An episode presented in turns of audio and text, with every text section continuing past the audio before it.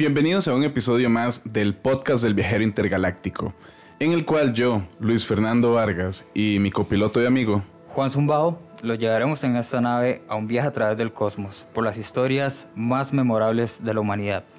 donde a lo largo de este recordaremos los orígenes de nuestras raíces, Hablaremos de música altercultura. y lo más relevante del mundo de la psiconáutica. Entonces, pónganse cómodos, agarren sus tragos O lo que sea que necesiten, uh, y abróchense los cinturones, porque la odisea comienza. Despegamos.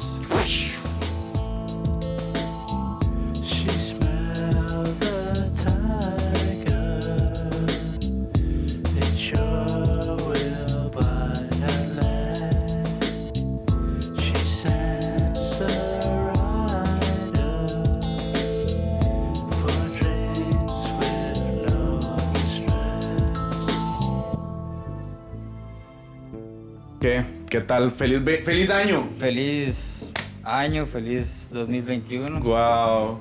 Ma, es el primer episodio de que hacemos este año. Salud para los que nos están viendo en YouTube.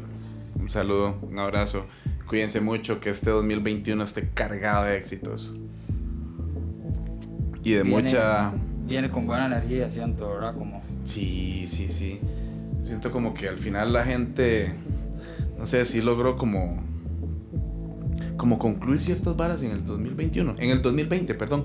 Yo no sé, no hablo en general, pero al menos yo yo yo también decía, yo, ma, este año ha sido una mierda y la vara, no sé qué, pero la verdad al final fue súper productivo. Sí, en realidad. Hice un montón de varas que no había hecho antes y conocí un montón el país. Vos saliste aquí también, ¿no? Supongo. Sí, también, claro. Fíjate, es que no sale del país, entonces di, se queda aquí queda pegando turcito. demasiados lugares chivísimos. Demasiados lugares, bro. Conocí unas cataratas increíbles. Ajá, Sí. ¿dónde? Más cerca. En realidad no hay que ir tan largo. Cerca Eh, de, de acá, de Heredia. Estamos grabando en Heredia. Los que. Ah, bueno, eh, Juan es de Belén. Sí, Sí. entonces sí, supongo que cerca de acá. Sí, en realidad, bueno, no Belén, pero llama Ojos del Toro, más súper Ah, qué bueno. Y también- Chivísima. Sí, en realidad no hay que ir muy largo, bro. ¿Cuánto está Ojos del Toro? Menos de dos horas, ¿verdad? Aquí. Sí, más. Con despuesillo de Zarcero. Exactamente. Qué chiva, man. Ya uno pasa por Zarcero y ya después se va para Ojos del Toro. Y ahí hay como 10 o más cataratas, bro. Ajá, ok. Sí, ¿verdad? Está la de Tesoro Escondido, que es como de las más famosillas que yo he conocido, man. Eso es increíble, man. Sí, es chivísima, man. Pero bueno. Sí, las otras, di otras nueve ahí. Sí, en realidad son como fincas, bro. Y cada finca tiene como una o dos cataratas. Entonces, vos como que dejas el carro ahí, caminas y puedes de pegar tour por todo el lugar y la vara. Ah, qué chuzo. Sí, bro. Sí, sí, súper bien, man. Entonces, di, espero que la hayan pasado ustedes también bien, con salud, con sus familias, con sus seres queridos, o con ustedes mismos queriéndose mucho. Siento que eso es importante, bro, porque este 2020 como que le enseñó a cada uno como a encontrarse otra vez, ¿verdad? Como volver Claro. a estar con y consigo mismo, como no se podía salir de la casa y todo eso. Entonces, di, eso también fue increíble, mucho, mu- un tiempo de transformación, diría. Sí. Y siento como que también, digamos, las personas, a pesar de, de que tal vez no pudieron ir a compartir todos con sus amigos, a pegarse a la fiesta como se hacía antes, en las calles, así en el, en el coco, allá en Tama, así un montón de gente. Yo no sé si este año lo hicieron así mucha gente, pero estoy seguro que tal vez no como años pasados. Y mae, pero igual la gente no perdió ese espíritu de, de, de igual querer enfiestarse, mae. O sea, es fin de año, mae, o sea, vienen nuevas cosas, ya la gente se quería olvidar un poco tal vez del 2020, como habíamos hablado ahora. Definitivamente, man, sí. Fue un año muy difícil en realidad para... Sí, pero di, Muchas si la gente se sigue pegando a la fiesta, entonces todo bien. ¿Verdad, ma? La fiesta cada uno se la inventa. De hecho, bro, el episodio que te quiero contar hoy es más o menos como de. Como de, de, de dónde empezaron ciertas varas, some substances, ciertas sustancias con las que la gente se empegó a pegar la fiesta. Y los primeros que se, empegaron, que se empezaron a pegar ese tipo de fiestas, digamos, lo, lo que era la, los, la contracultura, digamos. Entonces, lo que yo les voy a hablar a ustedes, a todos, les voy a contar la historia hoy de el LSD y la contracultura estadounidense. Compas en la búsqueda psicodélica, La exploración ahí. en la exploración. Ahora, viajeros, esto es para ustedes. Aquí vamos a aprender un montón de cosas. Y espero que tomen notas. Tomen sus tragos, se pegue uno ya. Un hitcito. Porque este viene bien dropeado. Scott Stephenson cita. El LSD dio forma a la contracultura estadounidense, a su propia imagen. La poderosa droga influenció fuertemente las ideas, símbolos, modas y música contraculturales. Dropping acid, como le decían, ¿verdad? Era dejar caer ácido en la lengua. Era un rito de iniciación a la cultura, eh, a la contracultura, perdón, que ayudó a separarla de la sociedad en general. Las experiencias psicodélicas también alentaron a los usuarios a cuestionar y repensar las costumbres sociales y fomentó un sentido de comunidad dentro del movimiento. Algunos historiadores sostienen que el ácido y otras drogas, cito, decían los maes, mataron la contracultura. Pero yo sostengo que el LSD simplemente jugó un papel menor en el declive del movimiento. Más adelante, si se quedan hasta el final del episodio, van a ver porque no fue en sí el LSD el que arruinó la contracultura, sino que fueron otros factores de todo el mundo, de la situación, de toda la vara, lo que llevó a la contracultura un poco al declive. ¿Ves? Entonces, No, todo bien. a mí todo bien. No, todo bien, excelente. Ok. ¿Alguna vez te has puesto high? O elevado? O volado? O simplemente puesto muy loco? ¿Tienes experiencia? O como diría Jimi Hendrix en su álbum Are You Experienced? ¿Has pasado la prueba de ácido? Dentro de la contracultura estadounidense, estas tres preguntas condujeron a la misma consulta. ¿Ya has probado el LSD? Entonces ahí comenzamos con la historia, con todo, y vamos a ver por dónde va este asunto. Para 1969, ya millones de jóvenes estadounidenses lo habían tomado. Esto que te voy a contar va a poner al LSD como un factor clave en la formación de la contracultura de los Estados Unidos de 1960 y que siguió dando forma y cambiando el movimiento a lo largo de la década. Ideas contraculturales, símbolos, modas y música eran todos influenciados por la droga. El ácido también ayudó a distinguir la, contru- la- la contracultura de la mainstream society, que mainstream es el todo, digamos, la corriente principal de la sociedad, ¿verdad? Lo, Como lo, lo el- re- lo estándar. Ajá, las mainstream, lo que está- ajá, ajá, las de tendencias. todo el mundo. Conoce. Y promovió un sentido de comunidad dentro del movimiento. Entonces, la capacidad, la, la capacidad del LSD de deformar la realidad alentó a cuestionar y repensar las normas sociales.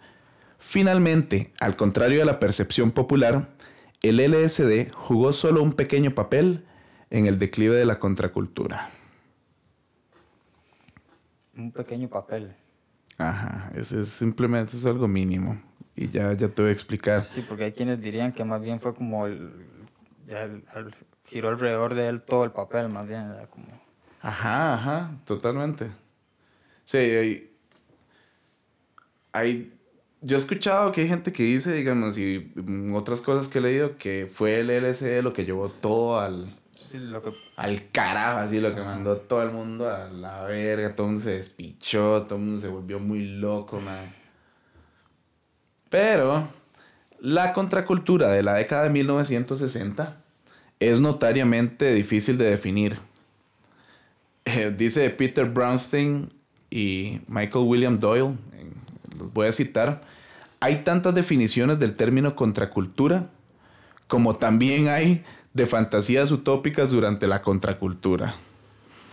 Es- Entonces, según las más restrictivas definiciones, las más restrictivas, la contracultura incluye solamente aquellos que abandonaron así por completo la sociedad estándar, el mainstream society, digamos, gente que hizo el, el dropout, que ya los más decidieron dejar todo, abandonaron los hogares, los estudios, las carreras, todo. Ya, o sea, te fuiste, te fuiste en el viaje. Totalmente. Viajeros, esos son viajeros, los primeros viajeros intergalácticos. Y gracias a esos viajeros, posiblemente es porque estamos, por ellos estamos aquí, mae. Totalmente, man. Sin embargo, la mayoría de los historiadores también incluyen a los, entre comillas, trabajadores a tiempo parcial, que disfrutaron de los elementos de la moda de la contracultura, como la música, las ideas y el estilo de vida, sin dejar completamente la sociedad en general, weón. No eran como estos maes que, que dijeron chao. Sí, totalmente extremistas, así. Ajá. El opuesto. Pues no tengo puesto, sino que los maes agarraron, o sea, el extremo. El extremo. Ajá, sí, no lo opuesto, el extremo. Los maes ya lo llevaron totalmente al límite. Pero estos otros maes sí agarraban como lo mejor de todo y seguían viviendo sus vidas. Me parece como algo muy cool, la verdad. Sí, como que se balancearon ahí. Ajá, exacto. Mientras que el nivel de compromiso y las creencias de sus miembros variaban mucho, la contracultura era esencialmente un movimiento cultural juvenil que cuestionó y rechazó muchos de los valores y creencias establecidas. En el centro del movimiento estaba el individuo, la libertad, ¿verdad? Entonces hay una, una chavala, Gentry Anders, Gentry Anders se llama, que ella recuerda, digamos, ella cita a la, a la libertad como la libertad para explorar su potencial personal, la libertad de crear su propio ser, o sea, que el- el- su propio ser de ella misma, ¿verdad? La libertad de expresión personal, la libertad de, de, de no tener horarios, de vos poder programar tu vida, weón, ¿me ¿entendés? La libertad de roles rígidamente definidos y estados jerárquicos. Entonces, esta Gentry eh, Anders, o sea, ella 100%, ¿verdad? Está en una comuna de contracultura, o sea, digámoslo hoy en día, o sea, lo que llamamos los primeros hippies y todo eso, ¿vale? Entonces, di, era contracultura. Entonces, sí, ma, ella lo que dice es como que lo chiva de, de todo eso era toda esa libertad, que ahora es invaluable. Sí, exactamente. man. Fue que ella decidió de, tener todo el potencial, ¿me entiendes? No depender de nada. Ajá, explorar La Habana. Explorar. Em, con su epicentro en la zona de Hyde Ashbury de San Francisco, las ideas contraculturales se propagan rápidamente en todo el territorio de los Estados Unidos. Y aquí es cuando viene la experiencia psicodélica. ¿ok? En la década de 1960, el uso y el abuso de drogas era frecuente a lo largo de los Estados Unidos. El consumo excesivo de alcohol era algo común y el 80% de los hombres fumaban cigarrillos. Que 80% y así, man. Y antes se podía fumar en todas partes. Man, entonces se podía fumar en todas partes. Y la vara del alcohol era ya después de... Porque hubo prohibición del alcohol en el principio de los, de los 1900, weón. 80% de los hombres. Pero bueno, hojas. En 1965, los médicos escribieron, o sea, prescribieron 123 millones de recetas para benzodiazepinas, como el Valium. 123 millones. ¿Cuántos, ¿Cuánta gente hay en Estados Unidos hoy en día? 330 millones. O sea, casi, casi la mitad, weón. Sí. O sea, como un 40% de toda la... yo no- todos los adultos. No sé. Y, y, y además de esos 123 millones de benzodiazepinas, 24 millones de prescripciones de anfetaminas. O sea, estas drogas fueron altamente adictivas y mortales, pero eran legales y socialmente aceptables.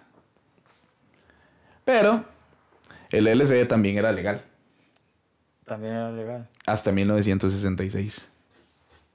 Ujú. Sí, mae, si hubiera sido solo otra droga que hiciera así a las personas eufóricas o adormecidas, o, a- o o sea, eufóricas, o, o que los pudiera ayudar a adormecer su ansiedad, eh, el impacto social hubiera sido mínimo, mae. O sea, si solamente el LSD hubiera hecho solo eso, ya como que, ya que te hace sentir esas varas y ya. Sí, exacto. Si hubiera sido como- solo eso, ya, o sea, hubiera sido mínimo el impacto social. El problema fue el abuso. El exceso. ¿no? Sí, más adelante. La revolución de todo. Ajá. Ese fue el Pe- impacto. pero el- lo que tenía el LSD era que no solamente te ponía, bueno, te pone eufórico ni o te quita algún dolor que tengas, no, es algo mucho más profundo. Que eso es que eso es lo que vamos a ver ahorita. Cualquier input go ahead, ¿verdad?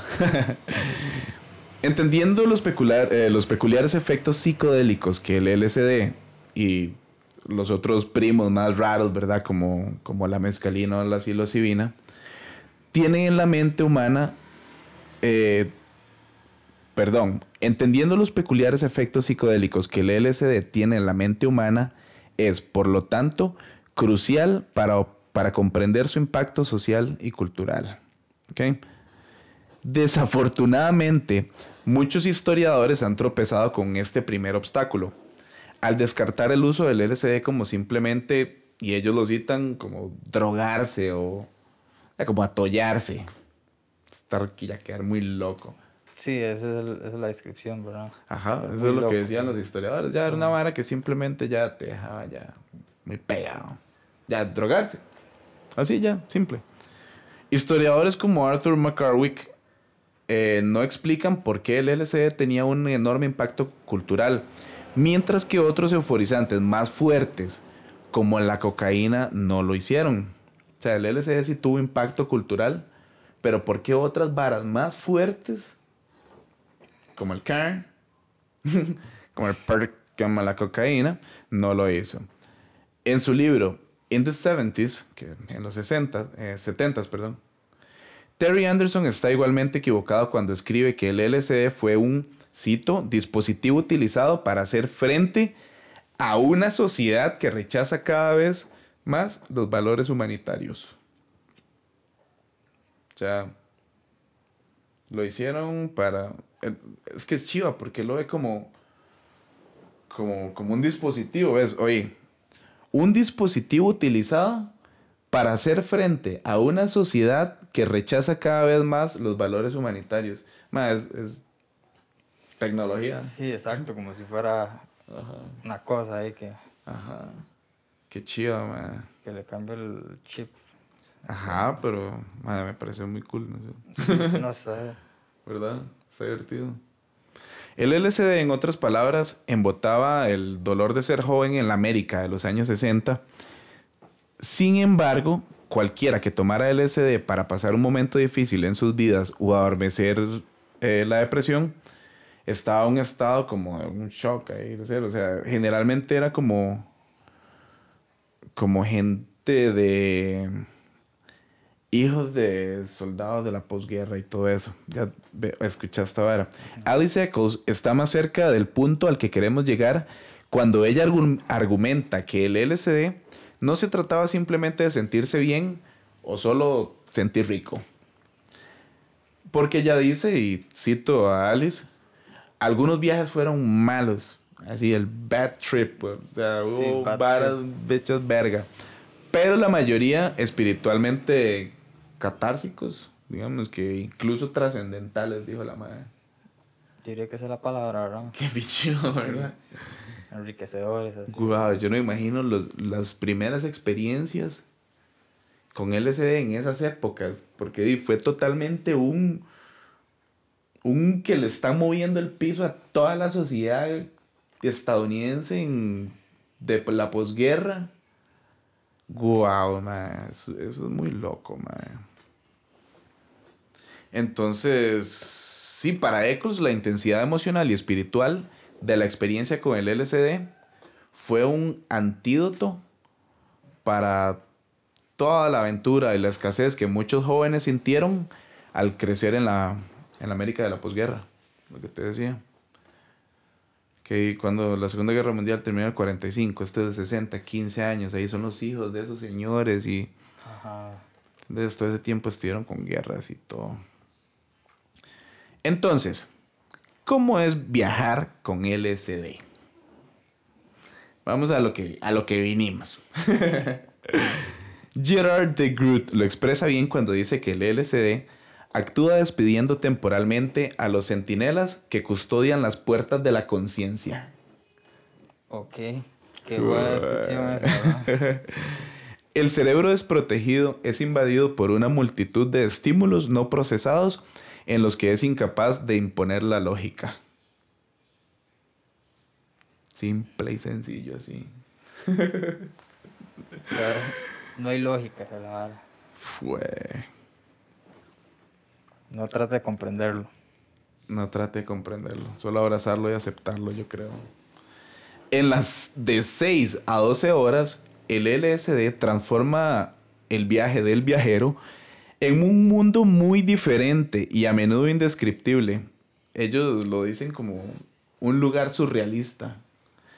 Esto puede traer cualquier cosa de la maravilla extática al terror de pesadilla. O sea, puede que estés en un momento así súper pichudo, cumbre, increíble de la experiencia. Y de un momento a otro, algo te viste o algo te pasó, un pensamiento, algo escuchaste en tu cabeza, bro, que te puede llevar al terror. Cambio así drástico, literalmente. Eso es lo que dicen ellos, ¿verdad? Lo que dicen los expertos. Sí, ahí sí es de un polo al otro, totalmente. Ah, sí, y durante el mismo viaje, digamos, el mismo puedes experimentar los dos tipos de los dos tipos de, de sentimientos, digamos, y, que, y sí. Dependiendo de la, eh, de la mentalidad y el entorno de la persona que se vaya a mandar. Sí, Porque el entorno es súper importante también. man. Es muy diferente, yo diría, que te mandes un trip en la playa a que te mandes un trip en Medio chepe, ¿eh? En medio chepe. Exacto. Sí. sí, sí, yo imagino que sí. Los colores aparecen más brillantes. Los pequeños detalles se vuelven más, muchos más. Y patrones intrincados que se superponen a las superficies. O sea, es una mezcla ahí. El mundo se transforma y se derrite y los objetos se transforman entre sí. Bruce Hoffman fue parte de la ola inicial de estudiantes universitarios que muestreó el LSD distribuido en Harvard por nada más y nada menos que el psicólogo Timothy Leary. ¿Has escuchado hablar de Timothy Leary? Claro, man. Sí, Eso más. sí. Para los viajeros hay un episodio especial de Timothy Leary que les va a encantar. Está chidísima. Te va a gustar, man. A ver. Eh, él recuerda que el LSD realmente algunos cambios perceptivos notables se producen, ¿verdad? En, en el trip. A veces, y cito como dice, tendría que hacer que el suelo se disolviera debajo de ti. Las paredes estarían actuando más como gelatina que como la mampostería. Sentimientos de profunda conexión con la naturaleza, el universo y otras personas son comunes. Jane DeGennaro recuerda haber experimentado el éxtasis religioso, le dijo ella, en su primer viaje en 1967. ¿Cómo se llama ella? Eh, Jane DeGennaro. O Degenerate. No, no, Degenerate, no, no es nada general. Tiene que ver algo con. DeGennaro. Tiene que ver algo con Timothy Leary, ¿o no? Este. eh, no, ella fue, digamos, es que en Harvard daba clases Timothy Leary, él era profesor de, de psicología, el maestro distribuía este LSD como en sus experimentos, en muestreos y la vara. Entonces fue ella una de las que estuvo ahí, que recibió ese, de ese trip. Y este otro mae también, Bruce Hoffman, fue de la ola inicial de estudiantes de los maes. Ya entiendo. mae, Sí. Este, ah bueno, lo- ella experimentó el éxtasis religioso en su primer viaje en el 67, que fue el mismo año en el que se graduó de la, de la escuela secundaria. ¿Sabes qué dijo? La madre dijo, ya en, en- en el segundo, en el año en que se graduó de la escuela secundaria, ya había probado el trip, y ella dijo, tenía, cito, tenía absoluta y completamente, así 100% de satisfacción. No puedo expresar lo satisfecha que estaba cuán absoluta y totalmente feliz fui. Wow. Qué loco, ¿verdad, mae? Ahora viene más o menos lo de la, o sea, todo lo de la simbología, de la, de la simbología psicodélica de la contracultura de, de la época, digamos.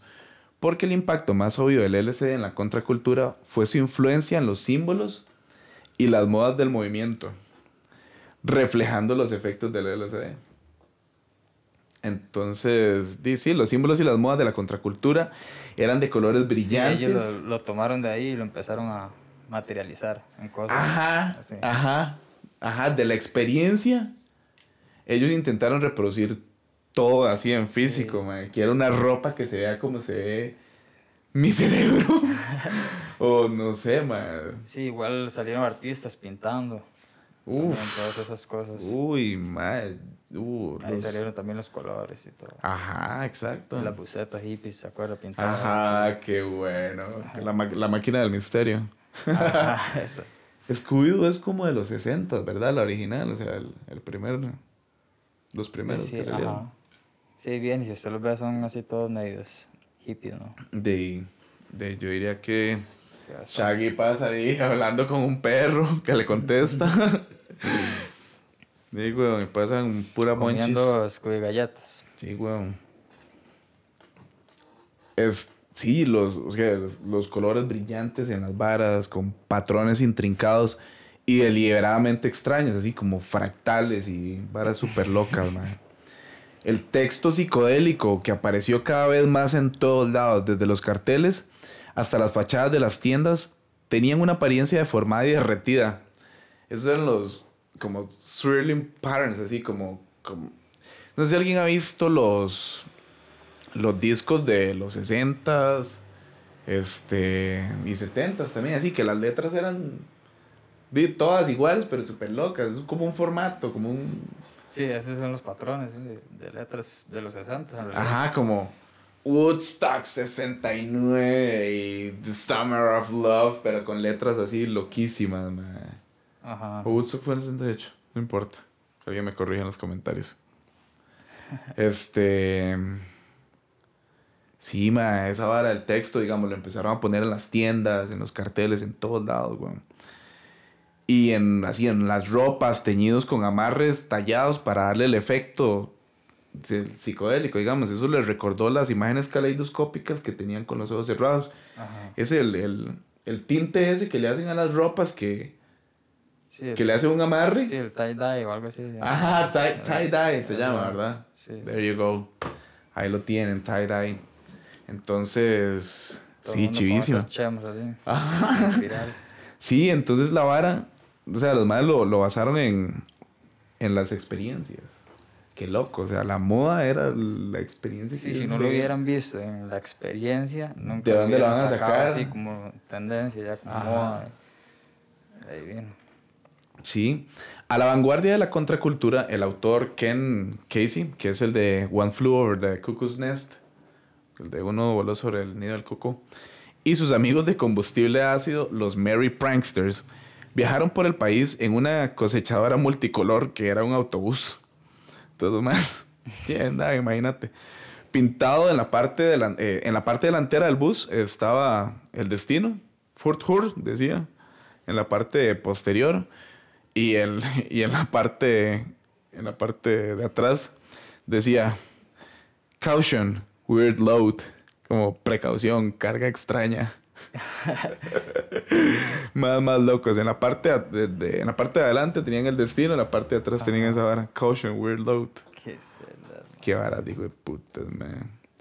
Los bromistas y sus seguidores se vistieron y actuaron deliberadamente de la forma más extraña posible en un intento de volar las mentes de la América recta y estandarizada. En uno de los primeros test de ácido de los bromistas, eh, el periodista Tom Wolfe grabó un, dance floor, así, un, ballroom, un salón de baile de forma surrealista, hirviendo con un par de miles de cuerpos explotados en ácido, caras de sus siempre amorosas, así, caras así, todo mundo en un puro amor, trajes loquísimos y maquillaje así obsceno. Es una vara bizarricísima. Qué risa. Una vez estaba comentando con alguien la vara de del tema de la moda psicodélica. Que es, es una delgada línea entre lo psicodélico y ya lo hecho picha. entre lo psicodélico y ya lo que está bien así bien polo ya. Que el chile ya nada que. Eso sí. En No, yo he realidad, visto vara tan extraña que llega. Dude, if you're trying psychedelic, maybe that's not the right one. Ay, sí, man. Este. Sí, esos putas bromistas estaban muy locos, man. En los carteles publicitarios, las, las pruebas de ácidos que les decían presentaban una combinación desconcertante de deidades orientales, Krishnas y Shivas y Budas y de todo. Personajes de dibujos animados victorianos. sadhus indios, así unos, unos sadhus. Grabados de estatuas griegas y vaqueros de American Westerns. O sea, era un despiche, la verdad. ya lo que supongo que lo que sintiera la gente en ese momento, el director de tal película, el diseñador de tal vara. sacaba la jara ahí. Por sí, en estas alturas vale picha, man. El deseo de los usuarios de LSD de reflejar la extrañeza de su estado inducido por las drogas a través de una moda extraña y el comportamiento se extendió rápidamente. Bruce Hoffman, que era el, el que, que estuvo recibiendo de Timothy Leary en Harvard, recuerda que en la Gran Pascua de 1967 en Nueva York, todo el mundo estaba pegado. todo el mundo estaba drogado hasta la médula, en mota, o sea, en, en hierba, en mezcalina, o en ácido, o, o todo lo anterior. O sea, cartón lleno. Full combo así. Full combo, raza, y agrandado, eh, me imagino, weón. Y vestidos así, man, en trajes de escandalosos, varas estupidísimas. Day Glow pinta en la piel, gente repartiendo narcisos a los policías y collares y de todo. Y a los hombres de negocios, man. Un despiche man. parece, para esa Pascua, man. En una marcha pacífica en Washington DC de 1963, Norman Mailer observó, ob- el man observó por primera vez los, los anteojos con pieles, que eran como de peluche, como de Ah, sí, pieles. sí. Ma, sombreros de copa, ponchos, ma, todo, chaquetas de como de del ejército, así más que andaban varas del ejército, turbantes, capas, incluso un caballero sin caballo que acechaba en el peso de una armadura real. Qué Ay, más, más, yo no sé qué desastre. Hay un consenso histórico de que la música rock fue central para la contracultura. Pero muchos historiadores se niegan a reconocer el enorme impacto que las drogas, y en particular el LSD, tuvieron en el rock de los años 60. Eh, el libro de 228 páginas de Brick, The Age of Contradictions, que es la era de las contradicciones, se centra en la música rock y la contracultura en gran profundidad, pero con cero referencias características al LSD. O sea, maestro sí habla un montón de la vara de la contracultura, pero no le hace mucho, como mucha vara a, la- a lo del LSD. Solo dos referencias, así, muy al suave de los psicodélicos. Mientras tanto, celebrábamos también en esos tiempos innovadores álbumes como uno de mis favoritos, y es posible que sea alguno de los favoritos de ustedes que nos están escuchando, The Surrealistic Pillow de Jefferson Airplane. Qué bueno. Ma, el Sgt. Pepper's Lonely Hearts Club Band de The Beatles. Y por ejemplo también el ¿cómo era que se llamaba ese? Ay, ni me acuerdo, pero es- esos por ejemplo, esos dos son muy chivas porque los más lograron hablar de todo así, poner de todo en sus canciones sin hablar literalmente así absolutamente nada de drogas. Los más plasmaron toda la vara en los álbumes. Ese Jefferson Airplane es, ma, es una joya, weón. Di este de los Beatles también y los más di, no, no hablan de drogas. Si no hablan de drogas, pero Pero lo dicen la todo. historia ya lo lleva a un viaje así. Ah, ¿me lo, dicen todo. Todo, exacto. Las letras de los músicos de la contracultura, como Jimi Hendrix, Jefferson Airplane y los Beatles, están llenos de referencias al LSD. El título del álbum debut de Jimi Hendrix, Pregunta. O sea, el, el título te hace una pregunta. Dice, así se llama el álbum. Are you experienced? Pues... De entrada, sí. De entrada. En la portada del álbum, en la portada sale, muestra la fotografía así toda torcida de Jimi Hendrix con coloraciones amarillas y púrpuras. Y el famoso texto psicodélico. De sí, full psicodélica, sí. Todo eso, sin hablar de la vara, hizo obvio de lo que nos estaban hablando.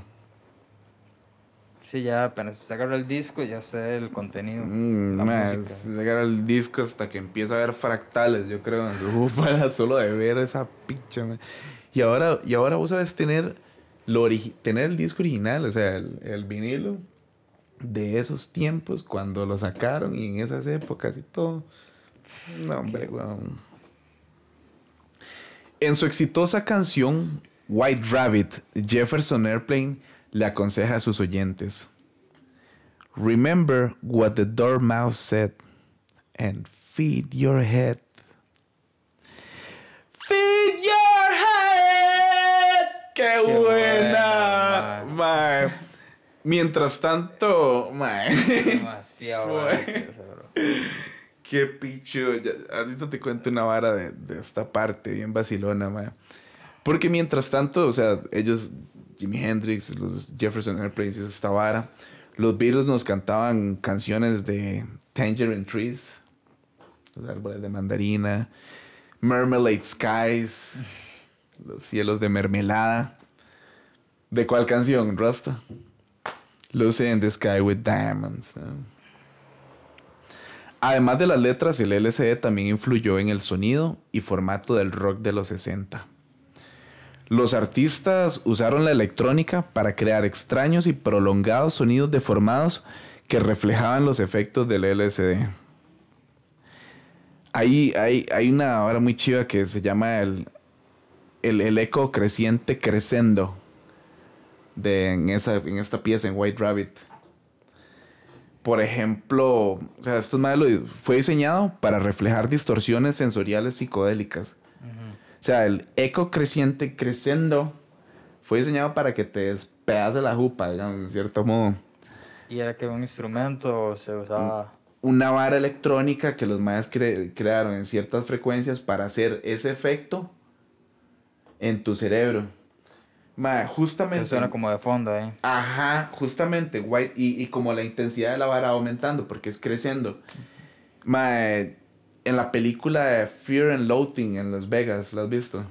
Pánico y locura en Las Vegas. Sí, claro. Sí. Legendaria, bro. Ok. ¿Te acordás cuando ponen esa canción? No. No, qué padre. Ok, está el doctor Gonzo, que es este mae del toro. Mae, el mae se atolla, pero así durisísimo en ácido. You took too much, man. Eh, y, el mae sí, está así, mae. El mae ya no puede hacer nada más. Y entonces hay, hay una parte que le dice, que le dice este otro mae, este cabrón, el principal, ya, ahorita me acuerdo del nombre. Dice el mae. Some of the things you learn after years of dealing with drug people is that you can always turn your back on a person, but you never turn your back on a drug. Entonces está el doctor Gonzo así loquísimo, ma. Y este ma lo mete así como con una escoba. Vete para el baño, vete, enciérrate, get the fuck out of here, le dice el ma. Entonces el ma lo logra meter al baño y lo deja encerrado. Y después el ma ahí está gritando en el baño. Vuelto loco, ma. Y hay una parte en la que el ma ya le dice, ma, necesito descansar, ma. ¿Qué puedo hacer para que te calles? Necesito que te calles, ma. No sé qué. Entonces el madre le dice que, que le ponga White Rabbit. que le ponga White Rabbit y que en la parte principal, ya así, cuando va llegando al creciente crescendo, que le tire una el radio que estaba conectado, que se lo tire en la bañera para el madre poderse electrocutar en el éxtasis de esa parte de la canción. Remember what the dormouse says. Feed your head. Feed your head. Qué bueno. Y ahí pf, que le madre. Pues el madre le tira una naranja en la jupa. ¡Play! El madre, ¡no, mierda! Ay, madre, pero sí, es el. esa vara que lograron hacer esos madres en esa canción marcó un antes y un después en las varas de la música psicodélica, rasta. Porque los madres lograron como reproducir de una manera bien, bien accurate, como bien me acorde la el éxtasis de la experiencia, el un trip así ya cuando ya estás en tu máxima expresión, güey. El top del LSD. Ah, man, qué risa, sí, man. Ay, qué buena peli, man. La profundidad de la experiencia psicodélica ha inspirado a los artistas a crear cada vez música más complejas y en capas. Vos has visto eso, ¿verdad? Como que la... Vos sabes tal vez algún poco de eso, de cómo crear música en capas. Sí, totalmente. sí. Cada uno va como a cierta frecuencia. ¿Cómo es más o menos que lo hacen? La música. Sí, música, Bueno. digamos, electrónica, vos, vos has producido electrónica, ¿no? Sí, digamos, cada... ¿Cómo haces la, la, o sea, Psytrance en, Exacto, en- digamos, cada instrumento... en capas? Cada instrumento llega como su frecuencia, digamos. Entonces, en los bajos ahí va como el kick, ¿verdad? El, el bass. Ok. Después están las, los, los altos de la frecuencia. Imagínense como un rango de frecuencia, ¿verdad? Ok. Entonces arriba van como, no sé, los hi-hats, digamos.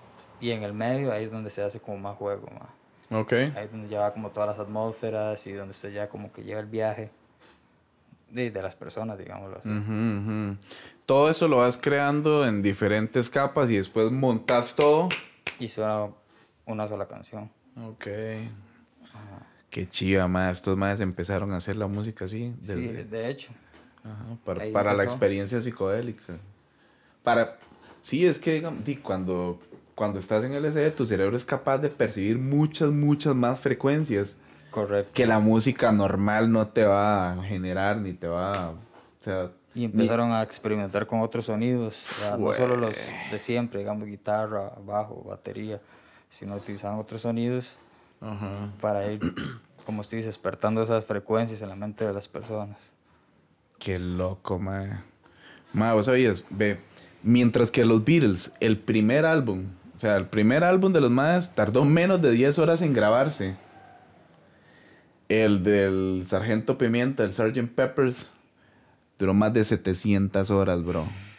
¿Qué? ¿Me entiendes? Ya, o sea, las canciones estándar ya de 3 minutos no eran adecuadas para las experiencias largas y fluidas del LSD. En cambio, las bandas de rock psicodélico como los Grateful Dead tocaron canciones de 30 minutos que fluyeron suavemente entre sí. Pink Floyd, man, o sea, ¿me entiendes? Ya piezas de 20 minutos, 15. Sí, exacto. Algo acorde con todo, el viaje, viaje, la canción vara, inicio, final, en vez de solamente las piezas de, de tres minutos. Correcto. Otro cambio más en la música, ¿me entiendes? Otro impacto que Claro. tuvo. Ajá, exacto. Sí, es- Ajá, La duración del, de las canciones, del viaje, todo eso. Los grupos de acid rock también se apresuraron a adoptar la guitarra eléctrica para conectarse ya a, la electricidad reflejada, al estímulo monumental y a la carga de alto voltaje proporcionado por los psicodélicos. El guitarrista de Grateful Dead, eh, Phil Leach, recordó que, cito, dice el man, eh, se puede escuchar todo. Eso es lo que hace que la electrónica, es- eso es lo que hace la electrónica. Amplifican los matices a un grado que nunca creí posible en un instrumento acústico. Entonces ya cuando conectaron la guitarra a un amplificador, a una vara electrónica, ya, no al ampli, pero, pero a la vara electrónica, empezaron a experimentar por eso, el man, what the fuck, man, todo esto se puede hacer. Sí, empezar a dis- distorsionar el sonido. Man, qué locos, weón. Man, es que ya me imagino en ese tiempo, todo, di, no sé, todo era nuevo, weón. Ahora, ahora todo existe. Qué va. En 1965, el crítico de rock de San Francisco, Richard Goldstein, escribió que, cito, con seguridad en números, la droga y el rock and roll underground, o sea, como el rock and roll, como, no subterráneo, como, como el que no es tan pichudo, no, no tan pichudo, pero no el mainstream, el, el underground, nadan en el mismo arroyo. La ética psicodélica todavía había germinado, no, la ética psicodélica todavía germinando y todavía tácito, recorre la corriente musical principal todavía en la actualidad. Ahora ya digamos, ya, o sea, ya la vara ya está bien pegada en la sociedad, todo, ya todo mundo se manda, toda la vara. Entonces ya viene la vara del cuestionamiento en la sociedad. Es como, como putas empezaron a cuestionar la vara. Entonces, desde mediados de los 60 tener la mente blown up, así, tener la mente explotada por el ácido, sirvió como un rito de paso en la contracultura. En 1972, el psiquiatra Ross Speck escribió que la experiencia con el LSD es una tarjeta de identidad que une la cultura de la juventud, quizás tan fuerte como los vaqueros o los pantalones de campana. Qué loco, ¿verdad? Bruce Hoffman recuerda que, cito, en la locura de esos años realmente pensamos que fuimos los elegidos, los que llevamos a todos a la verdad. Nuestros egos estaban teniendo rienda suelta y nosotros básicamente teníamos una visión muy simplista. Los rectos contra los compas que estaban en busca de la psicodelia. Eso era todo. Sí. La criminalización, la criminalización del LSD en California en 1966 enfatizó aún más la división entre los psicodélicos y los rectos. Ya entonces ya la ya, ya se está todo crea división, man. No entiendo más. Ay, Dios, ¿qué pasa en este mundo, en esta sociedad? El simple hecho de tomar LS LSD se convirtió en un acto de rebeldía que señalaba el rechazo del usuario a la corriente principal, la sociedad americana y sus leyes de mierda. Básicamente. Encima, ley es una estupidez, man. Sí, mae. Las experiencias colectivas de ácido en los conciertos y en los partidos también ayudaron a fomentar un sentido de comunidad dentro de la contracultura. Un usuario y un mob se dio cuenta de que, cito, como dice el mae, en, en el ácido puedes dar saltos a esos límites sin entrometerte. Puedes entrar a la esfera, a la esfera de otra persona y pueden entrar en la tuya. Entonces vos estás en un concierto, en un partido, en lo que sea, si en un concierto está la gente muy trípida, ya imagínate el tipo de conexión que puede existir, la vibra que se puede estar generando en ese lugar. Sí, es muy loco, man. Entonces por eso es que, la energía ahí. claro, él dice que puedes entrar en la esfera de otra persona y pueden entrar en la tuya, lo cual también puede ser un poco peligroso. You gotta be strong estar un poco fuerte con tus cosas. El psicólogo de Harvard y el gurú del ácido Timothy Leary creía que el cuestionamiento de las normas sociales que el LSD inspiró tenía el poder de transformar sociedades. Esto se debió a que el LSD reorganizó la, el, el com- proceso de impresión social en la mente humana. Sí, claro. ¿Ves? Entonces, y, y esto permitió que la gente se replantee las cosas que había tomado anteriormente por hechos. Quien describió sus primeros viajes como pruebas de destrucción de cascarones. Es que la verdad fue así una impresión, ¿me entiendes? Ya la gente se ve como, ¿qué es esta vara? Sí, mae. Pues cambia la vida. No es algo que están acostumbrados a ver al día a día, ¿me entiendes? Algo Ajá, en el día a día lo que estaban acostumbrados era la radio que les recetaban. En ese tiempo estaban saliendo los televisores, entonces pasaban viendo tele, Ajá. la programación que les tiraban en la tele, por eso se llama programación. exacto, man. Porque, porque te programan para que seas como la sociedad necesitan que seas en ese momento específico. Porque los tiempos cambian, ¿verdad? Por eso va cambiando la programación. De... Va cambiando la programación. Exactamente. Este, sí, entonces di pruebas de destrucción de, de cascarones, imagínate, o sea, ya te, te despedazan totalmente. También creía igualmente que el poder transformador y el propósito de los psicodélicos es aprender las respuestas condicionadas de las personas y luego ponerse a bromear con esos conceptos o respuestas. Es la única manera de conseguir que la gente pregunte preguntas y hasta que no hagan preguntas, estas van a seguir siendo robots condicionados. ¿Ok?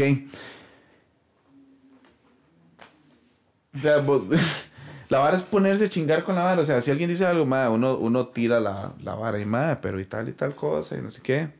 Entonces vos vas plantando la semillita, aunque esa persona tal vez en ese momento no le interese o piense que es una estupidez.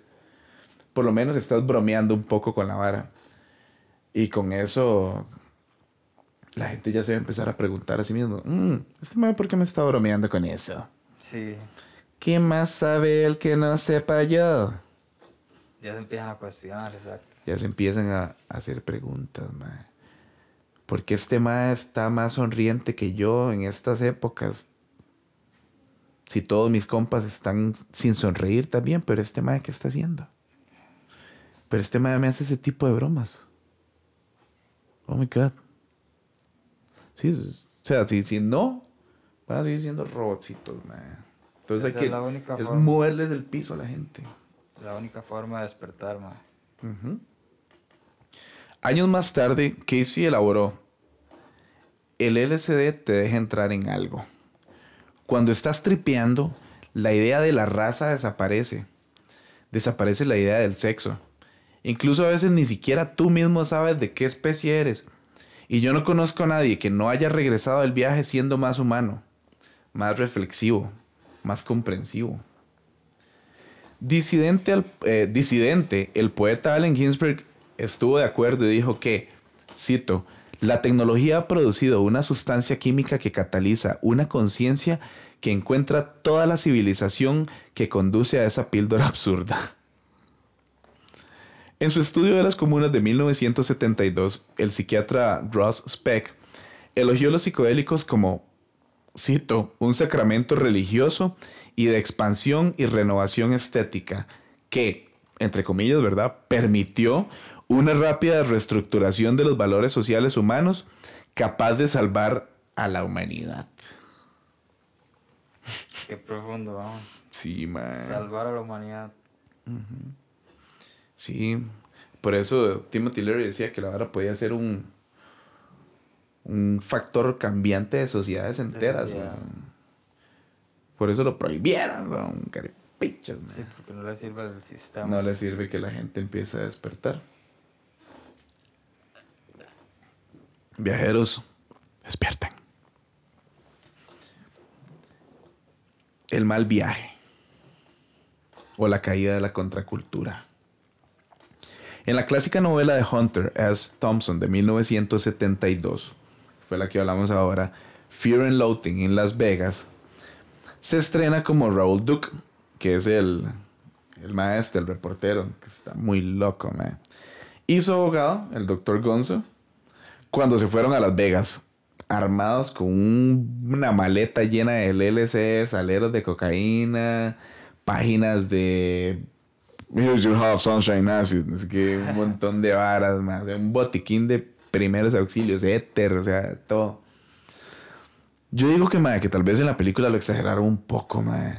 Pero ahí, como todo, fijo, es una peli, madre. No, fijo, no, madre. Esos putas son terribles, madre. De fijo ya el- ese mal. De fijo, madre, fijo era peor.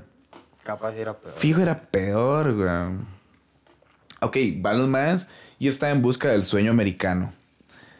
El fear and loathing, o sea, o el miedo y el asco, el aborrecimiento, proporciona una crítica satírica de la fealdad y la hipocresía de la cultura americana de los años 60. Pero la novela también tiene como objetivo el impacto destructivo del LSD en la contracultura. Thompson critica a Timothy Leary diciendo que, que este, o sea, que Timothy Leary, cito, que se estrelló por toda América vendiendo expansión de la conciencia sin pensar, sin pensar nunca en las sombrías realidades de gancho de carne que estaban al acecho de toda la realidad que lo tomó demasiado en serio. O sea, que, que el maestro se aprovechó de todo el mundo que tomó demasiado en serio sus palabras y la vara, entonces el maestro andaba sacando plata de la vara también. Este. Sí, qué loco. Eso fue en el 72. Que el, el LCD había tomado, cito, todos aquellos patéticamente ansiosos fenómenos del ácido que pensaron que podían comprar la paz y entendimiento por un trip de 3 dólares y se convirtieron en una generación de lisiados permanentemente fracasados de los buscadores. A generation of permanent cripples, fail seekers. Sí, ya ofeteados, man. Muchos historiadores han argumentado de manera similar que la contracultura fue destruida por el exceso, particularmente en relación con las drogas. Marwick escribe que la fase de LSD pasó y pocas décadas después creyeron la basura sobre los beneficios de las cualidades expansivas de las drogas. Cito. Si voy a elogiar a la sociedad de los años 60 por algunos de sus legados, debo seguramente condenarla por ser la sociedad en la que el abuso de drogas comenzó a estar fuera de control. Ciertamente, las drogas cortan una gran franja a través de la contracultura y en el mundo del rock de los 60. Argumentaba ese Michaels. Dice, todo el mundo conoce los grandes nombres, Hendrix, Joplin, Morrison, pero habían muchos más, los perdidos. ok. Entonces ahí ya, digamos, ya, ya Sí, la vara te ya... conoce a los más mainstream, como usted dice, Ajá. pero fijo un montón. Ah, sí. Pero es una mierda porque ya en ese tiempo ya, o sea, ya la vara máxima, el apogeo, ya había, ya se estaba empezando a como a caer, ma, porque di, ma, la gente se volvió muy loca, ma, y es- ya, ya casi te va a llegar a esa parte, es bien chiva, ma. La dosis letal del LSD tiene alrededor de 1200 dosis estándar, o una sola de 1200 microgramos. Por lo tanto, un usuario recreativo necesitaría acceso a cantidades industriales de LSD para tener alguna posibilidad de sobredosis. O sea, físicamente el LSD no es tóxico y la tolerancia a corto plazo y, y- y la tolerancia es a corto plazo no es adictiva y de alto nivel hace poco probable el uso diario. El uso diario. Entonces una vara que no es tóxica es bien fuerte, pero no es adictivo. Exacto. no sé, Entonces vos no querés estar bien, estarte como mandando todos los días. La intensidad del viaje de ácido significa que la mayoría de la gente desea un descanso sustancial antes de volver a embarcarse en ese trip. En las palabras de un usuario de los 60, volverse adicto al LSD sería como, cito, ser adicto a ser golpeado por mierda. Being addicted to having the shit beat out of you. Sí, sí, ma, ser adicto a que le estén dando. Sí, es aprendizaje, yo sé, weón, pero ma, sí, depende del viaje. Depende del viaje, exactamente. Sin embargo, alguna gente sí murió en el LSD. La desconexión de los usuarios de la realidad podría provocar accidentes tipificados por las historias de viajeros que saltan por las ventanas. No sean ustedes viajeros esos que saltan por las ventanas. Ustedes son intergalácticos. Salten hacia el espacio. Pero los principales peligros del LSD eran de tipo psicológico, que con frecuencia causa o exacerba alguna enfermedad mental.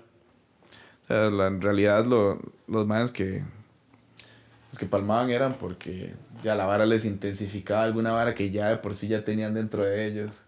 Sí, ya tenían ese, no sé qué. Una predisposición. Sí, es A la, a la locura. algo psicológico, eh. Sí. Y la verdad se lo... Ujú. Sí, sí. sí, yo Sí, sí.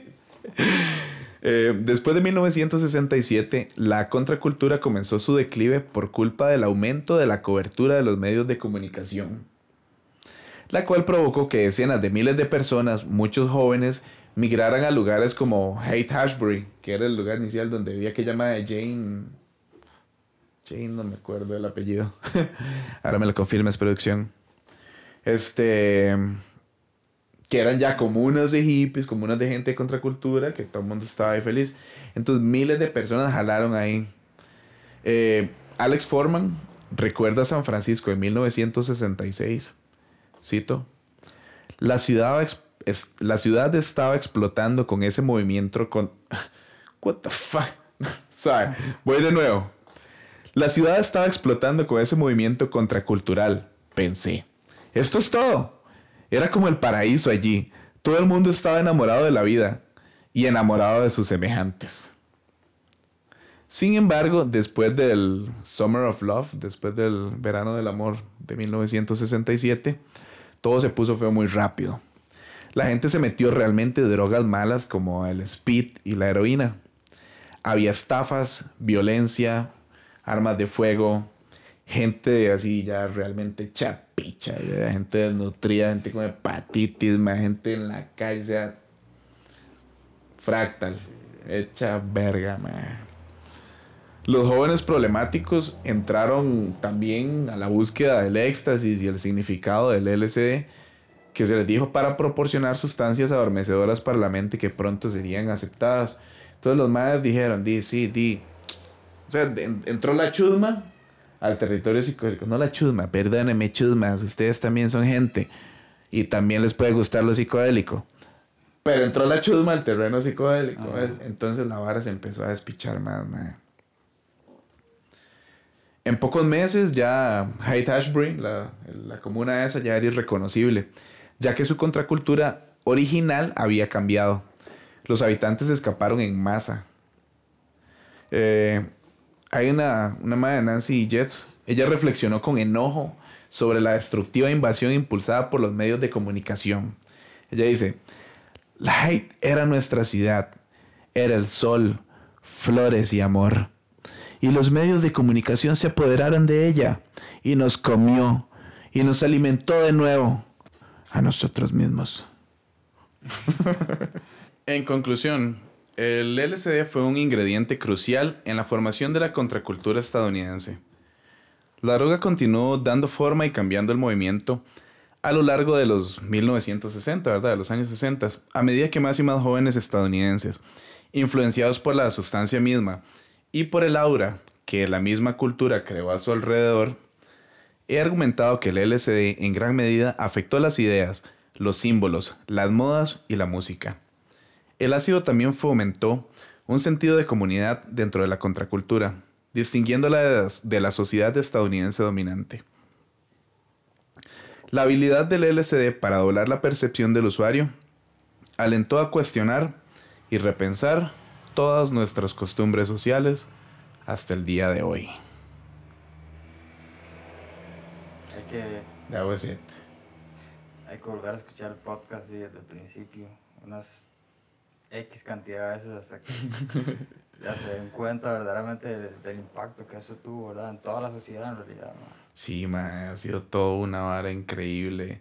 De, y, y eso fue solo en estas épocas. Eso es el inicio de todo. El inicio, el final de, del todo, pero de, todavía en esas épocas. Hoy en día la vara se concibe de maneras muy diferentes. Pero sí, al final le influyó música, ¿no? Ma, la Sí, música increíble. El pensamiento de las personas. Sí, sí, ma, en realidad. Entonces, sí, viajeros, muchísimas gracias. Esa fue la historia, el episodio número 2 del podcast del viajero intergaláctico. Espero que les haya encantado.